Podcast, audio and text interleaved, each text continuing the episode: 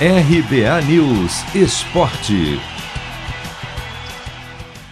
Vitória por 1 a 0 no clássico contra o Corinthians no Morumbi. Gol de Caleri recoloca o São Paulo na briga por uma vaga na Libertadores. A equipe subiu para o 12º lugar no Brasileiro com 34 pontos, a 6 da zona de rebaixamento e a 6 do G6.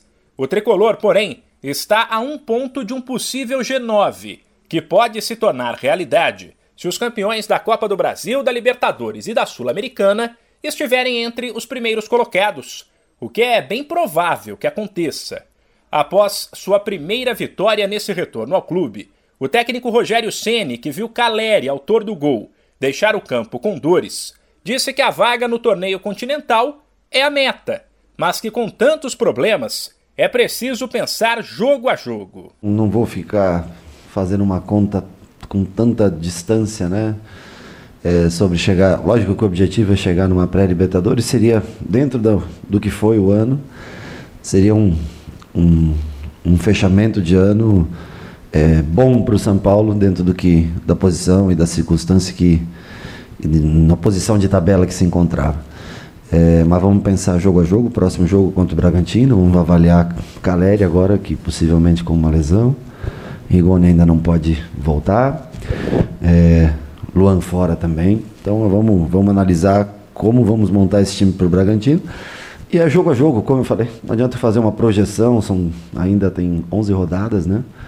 Nós precisamos de ponto, ponto. E ponto se conquista a cada rodada. Além de Caleri, autor do gol logo aos seis minutos de um jogo no qual São Paulo começou a mil por hora. E Reinaldo, que deu a assistência. Destaque para o meio de campo do tricolor.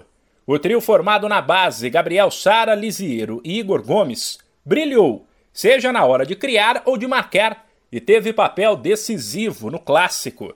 Rogério Ceni ainda falou sobre a conversa com o grupo antes da partida. Para jogar um, um, clássico contra o Corinthians, e com todo o respeito que, que nós temos pelo, pelo Corinthians, né? é diferente, é um, é um jogo que vale muito mais do que os três pontos, principalmente no momento que nós vivíamos de um jejum longo de vitórias, né, com esses seis empates consecutivos. Motivação eles já têm naturalmente. O que você conta é um pouco da história, do que você viveu, dos momentos felizes, das derrotas que infelizmente acontecem, né?